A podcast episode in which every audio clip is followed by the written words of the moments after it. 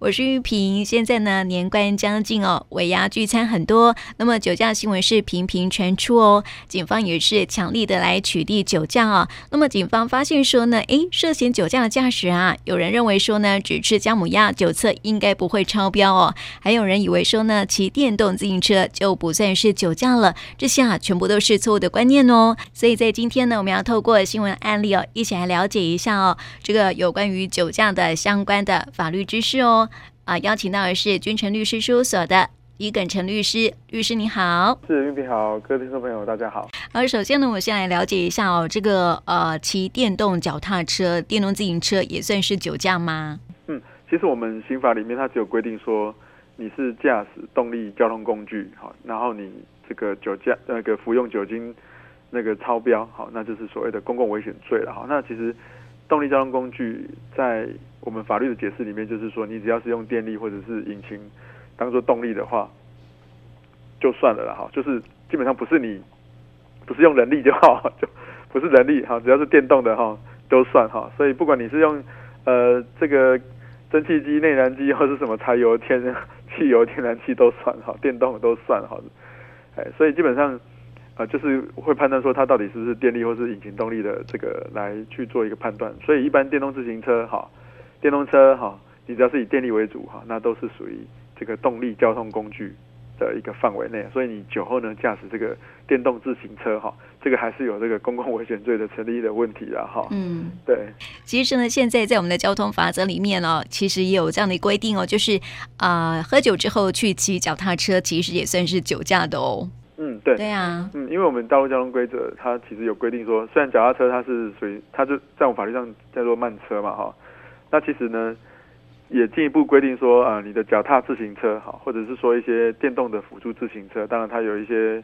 条件了，哈，就是你可能时速最是就是在二十五公里以下，那重量在四十公斤以下的这个两轮的这个车辆了，哈，那都是算所谓的这个自行车范围里面的，哈，那基本上你只要说是。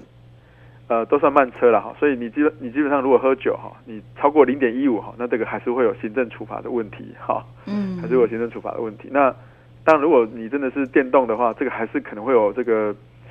呃酒驾公共危险罪的风险哈，还是有这个问题存在。嗯，对。对，那它最重呢，如果说你只是到零点一五，那最终可以罚到一。啊，一千两百块以下的这个罚款这样子，嗯，对。虽然说哈，骑脚踏车酒驾没有像机器车的罚款这么的重哦，但是最高还是会被处以一千两百元哦。还有呢，如果拒绝酒测的话呢，一样还是会有罚则的哦。所以呢，一起来了解一下哈，现在酒驾罚则。嗯，这个其实我们应该都有讲过了哈。那其实在，在在提醒大家，就是我们刑法里面哈，当然酒驾，你如果是超过呃这个。呃，零点二五毫升或者酒血液酒精浓度哈、哦，有超过零点零五帕以上的话，那当然就是我们的所谓的呃公共危险罪哈、哦，它是两年以下有期徒刑的罪了哈，而且可以罚一起，可还可以加罚这个二十万以下的这个罚金哈、哦，所以是蛮重的罪。而且呢，如果你因为酒驾而致人于死的话，那是三年以上的重罪哈、哦，这个最终可以判到十年哈、哦，所以其实都蛮重的罪。那我们的行政责任当然就是说，如果你有这样的这个，只要有零点一五毫克以上的酒精浓度，好，或是你的酒精浓度达零点零三帕以上的话，那基本上是不能够驾车的，好。那如果你这个超标的话，哈，当然这个机车哈是最终可以罚到九万，哈，汽车最终可以罚到十二万元，哈，那还还还会当场这个移置你的汽机车，然后吊扣你的这个驾照一到两年，哈。那如果说你有在这个未满十二岁的儿童，好，或者是说你因为因为这样这个酒驾肇事使人受伤的话，好，那还会吊扣这个你的驾照两到四年。那如果导致人员的重伤或死亡的话，就会吊销这个驾照，而且是不能够再考的。好，那如果是酒驾累犯的话，当然最近又有在修了了哈。那你目前状况是你在五年内这个有两次好这个违反的话，哈，就是可以。呃，再罚最高额就是机车可以罚到九万块，汽车可以罚十二万。哈，第三次以上每一次加罚九万块。好，嗯、那而且也是一样，就是当场移至你的汽机车哈，而且是吊销你的这个驾照。嘿，现在社会呢已经是对酒驾零容忍了哈，那么酒驾罚则越来越重哦啊，不止对驾驶会有罚则啊，被酒驾的人在哦，这个同车乘客啊也是会有被连坐罚的哦啊，有一个新闻案例是这样的哈，在高雄市呢，一名刘姓男子哦下班之后开车从屏东载三名同事回高雄，那途中呢疑似因为后座一名同事。乱丢烟蒂哦，被巡逻员警发现拦查。那么刘姓男子呢，一拉下车窗就传出了酒味哦。员警就对刘姓男子呢，就是啊这个实施酒测哦，酒测值呢是零点二七毫克，是明显超标了，就被依公共危险罪送办啦。那么车上三名乘客呢，也依法开罚哦。所以我我们来了解一下哦，为什么乘客也会被连带开罚呢？因为我们的道交条例、道交道路交通处罚条例。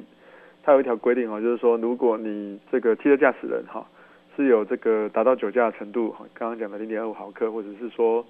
呃血液酒精酒精浓度达零点零五帕以上的话，年满十八岁的同坐同车的乘客了哈，最终可以罚三千块以下的罚款哈，的有这样的一个连坐法哈，所以基本上你只要年满这个十八岁就会做开罚的动作哈，所以呃因为他的另外三名同事哈。这个都没有劝他不能酒驾哈，所以 那个就会就处罚 这个六百到三千元以下的罚款，就会被这样子处罚这样。我觉得很奇怪嘞，怎么会有人会敢被喝醉酒的人在呢？对啊，还是其他同事都比他 对，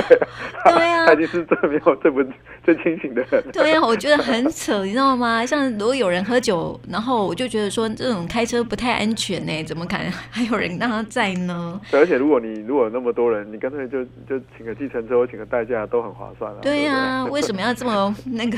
而且我觉得是自己的生命安全呢，对不对？哈，对，所以所以这个被连坐法也是应该的啦。啊，现在呢这。个尾牙聚餐很多哈，那如果有喝酒的话呢，呃，同事朋友要开车啊，还是要提醒他们不要开车上路哦哈，也不要被喝醉酒的人载哦，很危险哦。那么也要提醒了，酒前酒后不开车，自己安全，别人也安全哦。那今天呢，也谢谢李耿成律师来到我们节目当中，谢谢你。是，谢谢玉敏，谢谢大家。